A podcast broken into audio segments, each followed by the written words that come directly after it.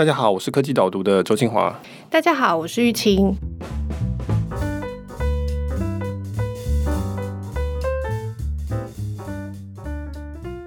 Michael，你如果可以选一个地方的话，你会想要去哪里写作啊？因为你好像还可以选择远距工作，对不对？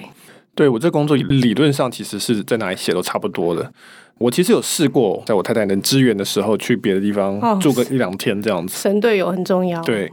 可是我之前试了两次，一次去住九份，非常的不推荐，东西真的不是很好吃。请九份的商家再努力。那我另外一次去住在淡水的那个福隆酒店，风景还不错。但那个时候因为疫情的关系嘛，所以好处是没有人，那坏处也是因为没有人，就是很可怕，这样 就是有一种很萧瑟的感觉。人太少了，是不是？对对对，所以我还在寻找适合这样子做的地方。不在平常工作的地方工作，感觉应该还是不错吧。如果你不用加班的话，我第二次在福隆的其中一个问题就是，我其实还有很多工作没做，我只是搬到那边去工作而已，那反而更不方便。我有一天要跑回来这边录音，从淡水跑回来这边台北市东区，录完音后再跑回去，这样就等于这跟新竹来回是差不多的意思。但是你如果说你可以真的没有其他要加班的事情，我觉得那是一个适合看书、思考一些事情的一个方法，还不错。嗯，比尔盖茨就是他每一年会去他的。湖边小屋一个礼拜这样子，我觉得这是一种奢侈啊。如果可以做的话，对对对，他那个没有工作吧？他那个就是纯粹的思考跟阅读的样子。但是今年这个疫情的关系，所以越来越多人就选择远距工作。我们也讨论过一两次，或者是去短期的旅游，跟我们今天讨论主题蛮有关系的。对，我们今天讨论的就是 Airbnb 的申请上市。我上礼拜写了一篇文章，这个是算是众所期待的吧？大家都觉得说，哇，算是很有代表性的企业，很多人会把它跟 Uber 相提并论，嗯、就说一个是共享一般人平常没在用的车，跟共享一般人平常空房间或是空房子这样。那所以 Airbnb 终于申请上市，只是说他选的这个时间点算是非常非常的悬疑啊，就是、就是、艰难艰难，他大概也没有预料到说会碰上疫情，那当然疫情。整个摧毁了旅游业嘛，那大家都非常的萧条，所以他选在这个时候上市，算是真的是很不幸。可能稍微好一点点，就是说现在刚公布这个申请上市的说明书，假设算它快的话，两个礼拜到一个月上市。正好，因为现在有至少两支疫苗，中国跟俄罗斯还有状况都不错，所以大家可能就会开始对这个东西比较有期待。这样可能也是看到第一支疫苗，他们就觉得说，就是现在了，再拖也状况不会再更好，我们赶快上吧。这样不趁此时更待何时？对，对对，我记得你其实写过 Airbnb 上市一两次有诶，尤其是今年年初的时候，他们本来预计在今年三月要上市的。对，其实。Airbnb 的 CEO 就是 Brian Chesky，他们是三个共同创办人了，但是最重要的大概就是 Brian Chesky，他其实一直是说他不想要上市，因为你知道科技公司他们就说哈，我们要不想要被公开资本市场所影响，变成是要追求每季的营收啊，干嘛干嘛，要面对那些放空的投资人的压力啊，像这个 Elon Musk 现在就非常的后悔这样。那他也是这样子讲，在二零一八年的时候，那但是问题是说他已经从二零零八年创业到现在已经有十二十三年了。那很多人员工的那种认股权大概有效期大概是十年左右，所以这些人他员工就是说你不上市，我的股票卖不掉，那我没办法赚到我当初你答应我要给我的这一笔利润嘛，所以有那个压力在。美国的上市规范也有规范说，如果你的股东达到多少数字以上，基本上你所面对的这些会计的这些审核规范跟上市公司是一样的。所以，当你有越来越多员工变成股东的时候，到了某一个程度，对公司来讲，上不上市都一样，那干脆上市算，就还有流动性。不然的话，你规则其实一样多。后来在二零一九年，Brian Chesky 就说：“好，我们明年会上市。”所以他大概是二零一八到一九年这个开始在想这件事情，然后二零一九年在上市。但是我们知道，二零一九年科技岛去年也分析过很多上市公司啊，去年的上市潮非常的有特色，就像 Uber 啊、Lyft、Pinterest 跟 Zoom 这种。呃，那个时候有特色是什么意思啊？你说网络公司，还是说他们有一个上市的这个基本流程这样特别的？就是说。二零一九年的上市的特色就是这些公司都是在追求成长，不管利润。那个时候的氛围跟现在非常不一样。现在大家都觉得世界要毁灭了嘛，对，这种非常的悲观跟担忧的气氛。但是二零一九年科技公司上市其实是很多钱，很热烈。你看那个软体银行孙正义在那边乱搞，东投西投这样。所以那个时候的氛围是说大家都要去追求成长。你要上市的话，重点不是你的利润，而是你可以打开给他看，说我有做这件事情，将来这件事情可以赚钱，那件事情可以赚钱，我有很多新的市场可以开发。这样，这种公司大家喜欢，那个估值会高。呃，有你有写过一篇文章，那篇文章我启发还蛮多。就是的确，二零一九年上市的时候，很多公司它的重点是前景，所以他们就是特色就是狂烧钱就对了。那但是那时候好像是不晓得哪位 VC 的创投，他有特别强调，就是说反而大家现在都不注重利润了，可是公司很重要的一个本质或者是说体质的部分是，其实是看它的利润留存度这样。对，这个其实是一个循环啦。有一段时间，大家会就说啊，反正前景这种市场打开的时候，先谈使用率，先谈人数，先谈使用时间，先谈营收，不看利润，也不看成本，这样子。二零一九年基本上是这样的气氛，基本上是从 Uber 开始，那最后结束是在 WeWork，WeWork 上市失败，因为实在太夸张了。我有分析过它的那个图表，连 X 轴、Y 轴的单位都没有，反正就只是画一个往上的箭头就对了。基本上 WeWork 终结了这一段热潮。大家就开始醒过来说：“哎，等一下，这样好像是不是有点太夸张？这样。”但是 Airbnb 那个时候已经开始在筹备要上市了，所以其实今年的 Airbnb 的上市申请书其实是一个很难阅读的上市申请书，因为你可以看到三个阶段。第一个阶段就是它二零一八年以前基本上是往上成长，就是营收成长，利润当然还是亏钱，但基本上是越亏越少的。到了二零一九年，就看到他花一大堆钱，嗯，因为他要上市嘛，要跟着这一股热潮，他就要开发很多专案，然后他就花很多钱，所以你看他开始亏损变大，变大，变大。然后到了二零二零年的时候，原本如果没有疫情的话，他这个上市书打开来看，大家会说：“哦，这很有前景啊，对不对？很有成长啊。”就是跟剧本走的一样，就是跟去年的剧本走。他们当初大概也是这样想的，嗯。可是问题是，就是说，第一个，WeWork 终止了这一段热潮；第二个是疫情出现了。二零二零年成绩就非常的难看嘛，一定的，就大家不敢去旅馆。那他没办法，他还是要上市，因为前面理由讲的，并不是说他真的自己想上市，而是说这个时间必须到了这样子。所以他这个上市说明书就很复杂，他要去解释说，我们二零一九年有亏损，我们二零二零年有疫情，但是我们公司值得期待。哦，你要怎么样在这种这么复杂的环境里面去讲这个故事，是这一份上市说明书最大的挑战。这么一讲的话。就可以知道说，他这个压力也蛮大的。第一个，他有这个时间表嘛，因为员工认股权到期这样。再来一个就是说，当然就是今年最大的挑战就是疫情的这个部分。所以看你的分析，会觉得好像是一种如何在疫情之下让公司维持运作，在这个各种打击之下可以继续的生存下来的一种计划的概念。对，我觉得这是一个很好一点，就是说我看完这个上市说明书这四百多页。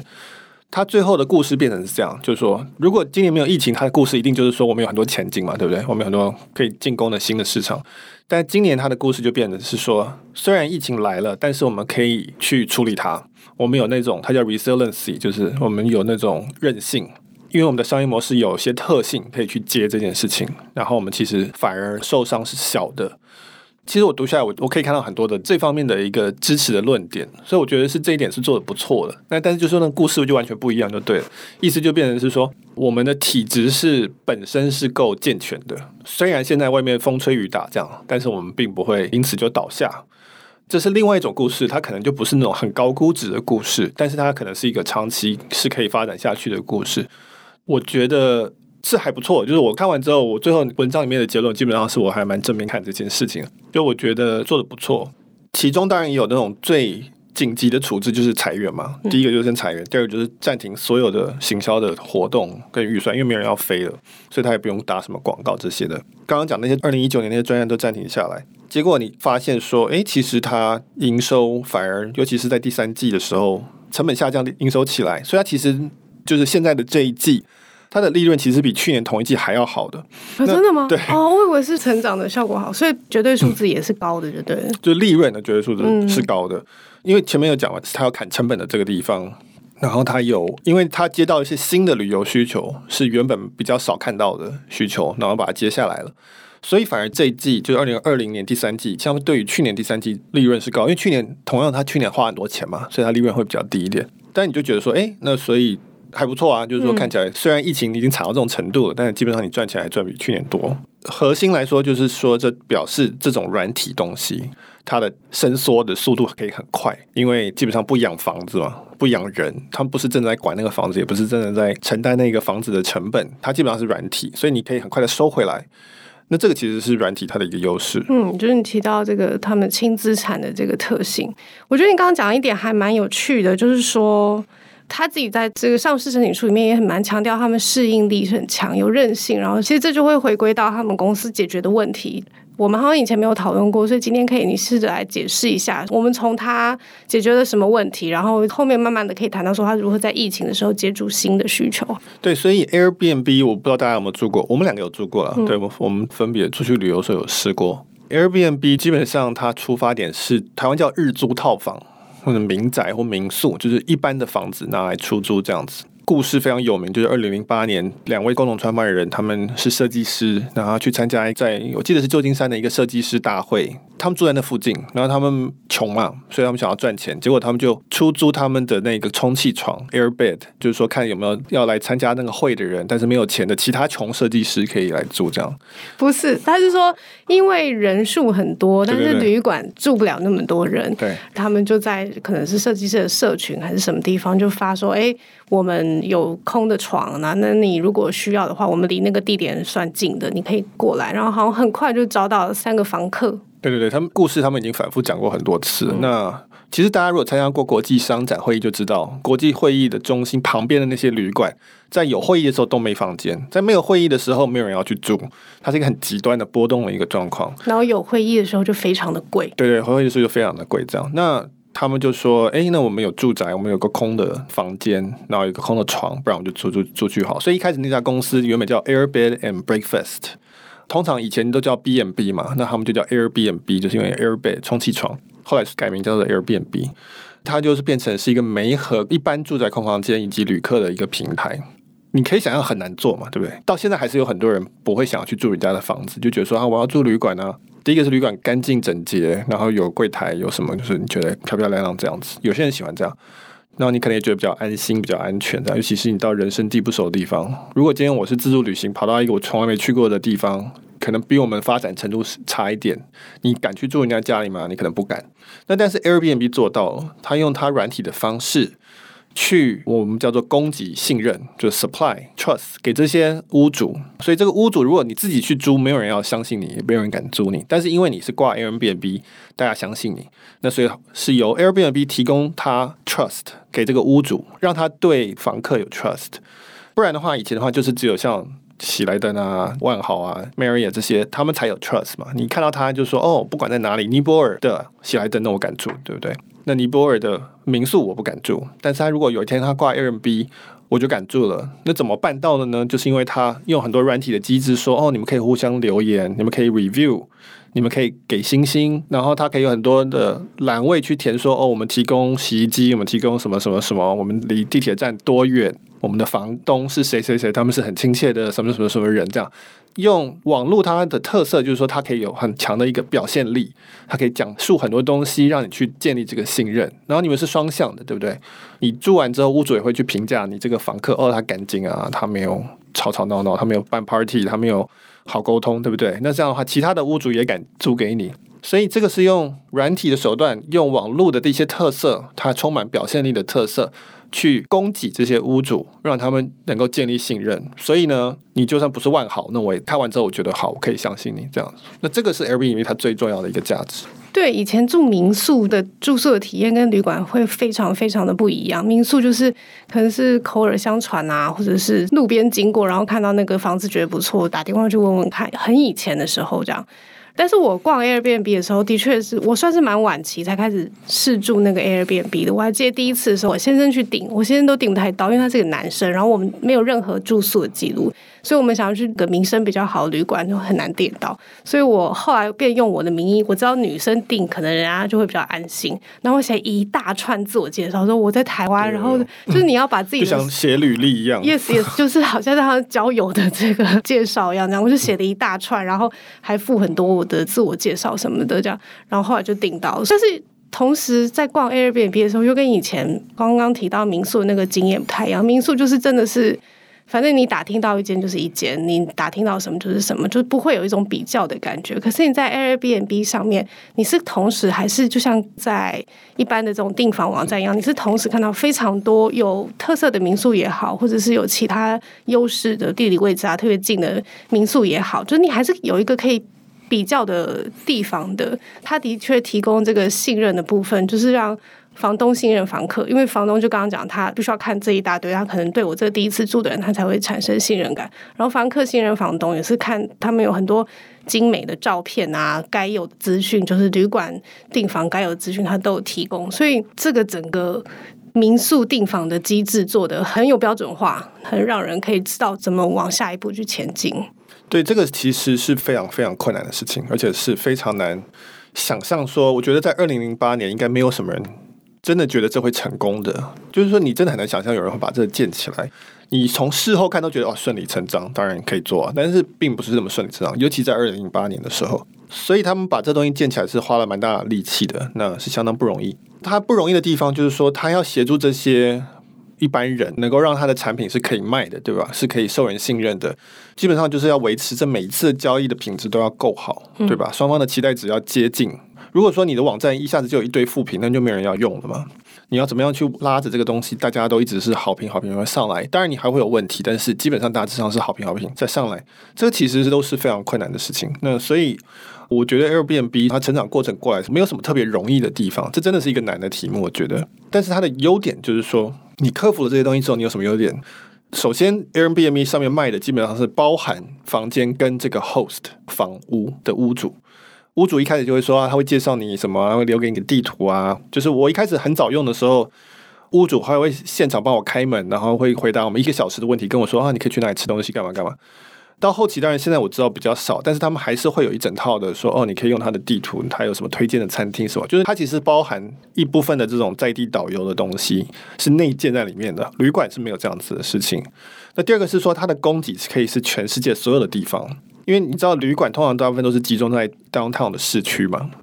一方面是因为区域划分的规范的关系，那另外一方面是因为传统的旅行是这样子设计的，就是说大家就是住在那一区。可是很多人后来就不喜欢住在旅馆区，他觉得说我就是要去体验这个城市。所以民宅就是比较像他当地人生活的地方，是住宅区。然后他可以去一些很小的地方，就是说我刚刚讲的尼泊尔也可以有，因为它就是一个上架嘛。希尔顿可能不会想去尼泊尔的某一个城。他觉得那个成本算起来不划算，但是 Airbnb 就可以去。它的供给是更加的分布、更加的分散的，以及就是说，当然很多人他就是空房间嘛，他就是多一份收入，他也好。这个房子对很多人来讲是他一辈子最重要的资产，最大的固定成本在那边，你不用就是浪费。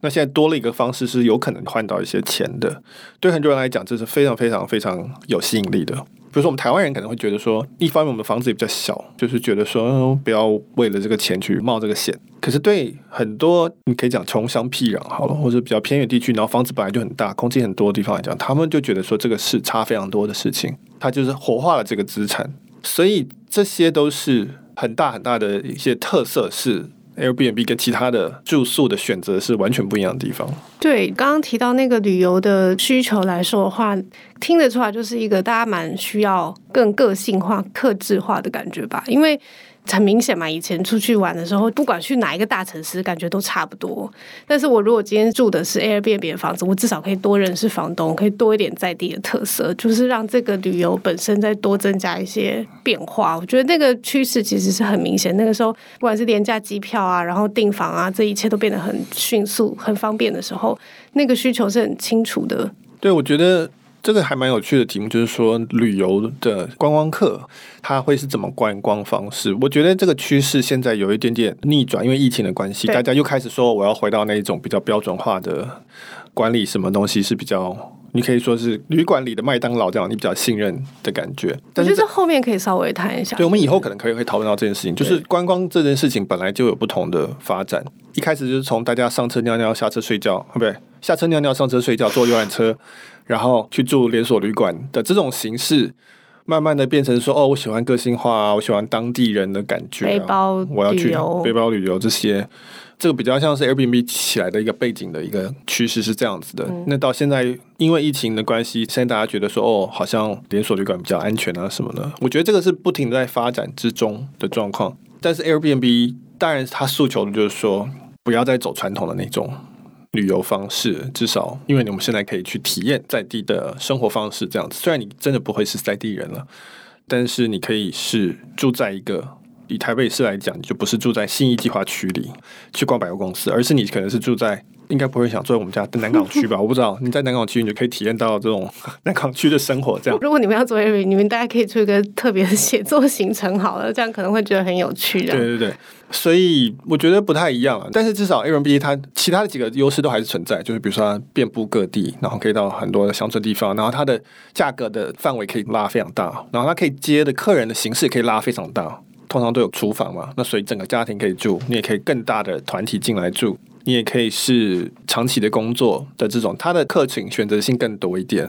传统的旅馆，它通常一家旅馆就有一个诉求客群，商务旅馆啊、亲子旅馆这种 villa 就是那种放松的呢，还是你是什么？每一家它就是针对一种客群，它没有那么大的一个接的范围。所以这个都是它跟别人很不太一样的地方。对，它特色就是它是一个轻资产的，但是它同时又承接了很多的需求，不管是访客个性化的旅游、特色的旅游，或者是房东他是闲置的房间、空房子，他想要做更好的利用等等，他就把这些东西给接住。所以那个时候他就是想象空间很大嘛，对不对？而且它就是你刚刚讲，它的特色不是只是住而已。它还有一个房东，而且是在地人，它可以让你更认识这个城市，所以它就可以搭配很多不一样的行程也好，或者是各式各样的发展，这样就让那个旅游的想象变得很大了。对，所以这一次我觉得在上市说明书里面，我为什么说他写说他能够去迎接这个疫情的状况，然后能够处理得比较好，就是因为他在里面有论证说，他其实发现，在疫情之后有四种新的旅游形式。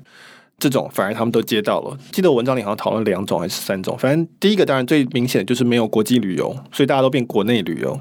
那这个时候国内旅游其实 Airbnb 是接的很好的，因为很多大型旅馆是专门接国际客的，尤其是在那些大城市。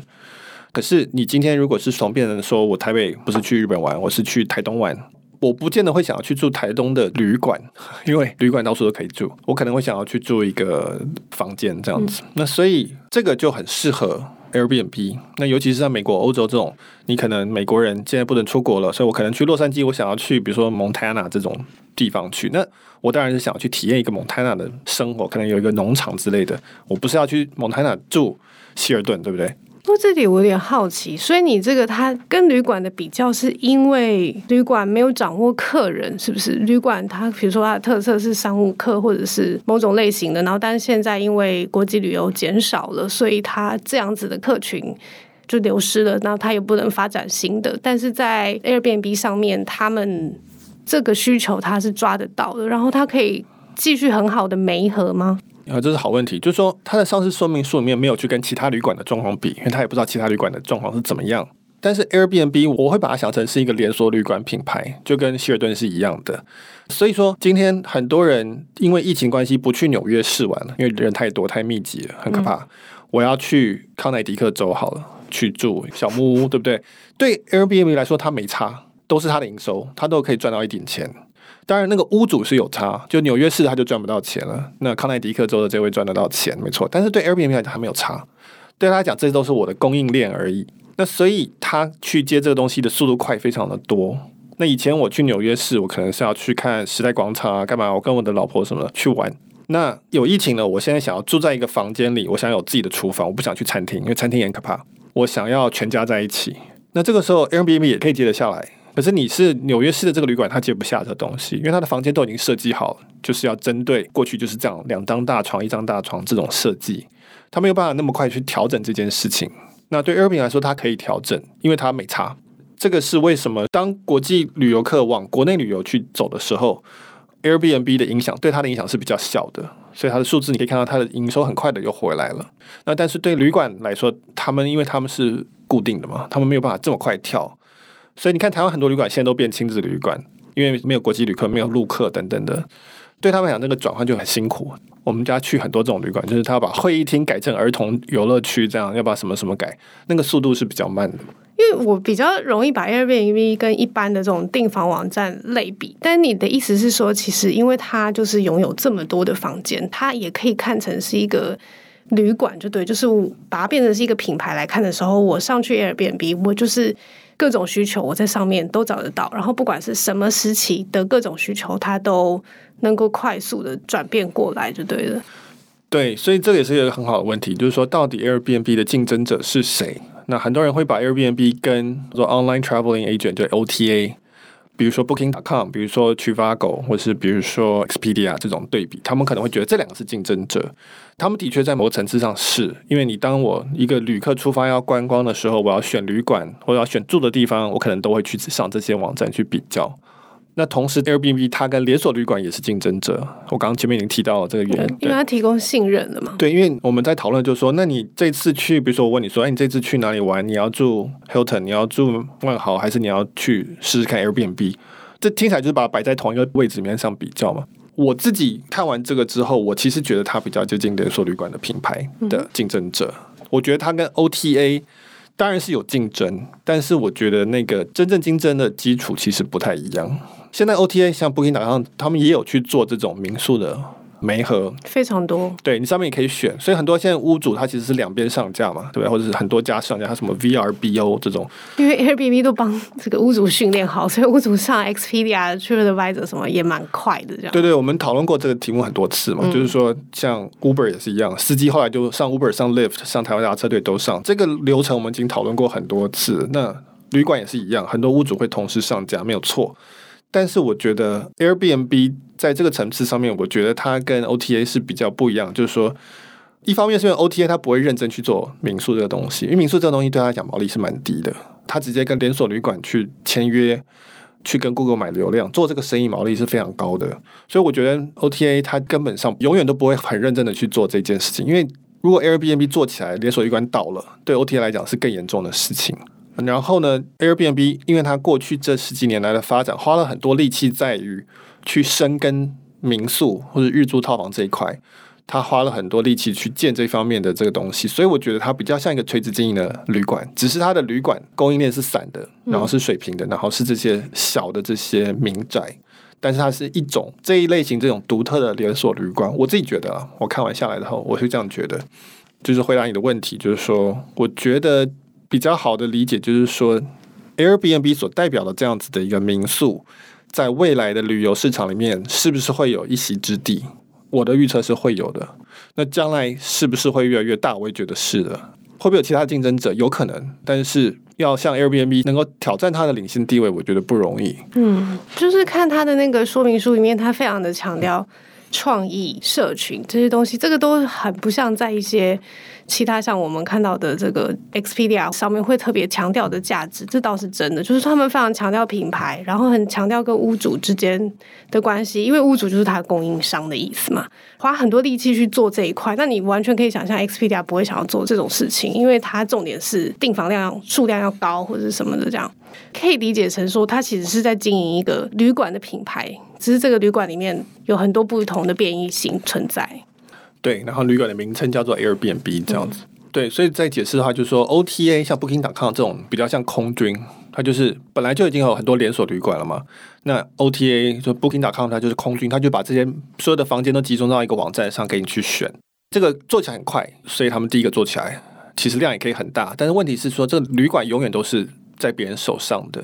而且旅馆其实都很大。讲复杂一点，因为 Booking.com 的关系，导致这些连锁旅馆它也开始整并，好，所以现在有很大的 Marriott 这个集团，或是 Hilton 这个集团。嗯、那所以那个谈判是会越来越困难的，这有点像 Spotify 跟他唱片业将来的关系是一样。那所以你看到很多这些连锁旅馆，他也开始说我有自己的会员啊，大家来几点啊，你不要再经过 Booking.com 了，你直接来我就给你点数，那你可以换，那这样就不会想去 Booking.com 嘛，这个关系永远都存在。那 Airbnb 它。是从陆军上来的，就是他是一家一家去说服这些小的旅馆，然后加上来，然后去理解说，你到底作为一个小的一般人，你需要什么？你需要能够搞清楚账啊，你要能够证明你很安全啊，什么什么，他去把这些都搞定搞定，然后把它接上来。那这个东西是很稳固的，这个成本很高，但是是很扎实的东西。你也可以说他永远都可以跟屋主收比较高的费用，因为他花了很多力气做这些事情。或者屋主特别更需要它嘛？对，那同时屋主是更破碎的嘛，对不对？嗯、因为这些屋主本质上它就不是大的这些连锁的旅馆，所以他们比较听话，也比较能够理解 Airbnb 所带给他的价值了哈。这是很难的题目，但是我觉得做得好的话，那个优势是也是很难跨越的。就是说你要一个新的一家进来说，我们再来一次。所有的屋主又想说，那为什么要信你？为什么 Airbnb 如果他服侍的我好好的，我当然是跟 Airbnb 继续合作这样子。文章里面我觉得有一个点还蛮惊奇的，就是它的空军的部分其实做的效果也蛮好的，因为那个我们都知道这些订房网站的。付费流量是非常高，它是 Google 很大的客户，就是在各种广告最大的客户，最大的客户，对对对。但是 Airbnb 好像没有这个问题，它现在削减了这些行销的费用了，然后但它的流量其实并没有下降很多。对，所以这也是另外一点，为什么我觉得它比较像连锁旅馆的样子，它比较像旅馆品牌。就是说，他在上市申请书里面有提到说，他的直接流量，他的未付费流量今年是九十一 percent，非常的可怕。就是九十一 percent 人都不是从他花钱买广告的链接来的，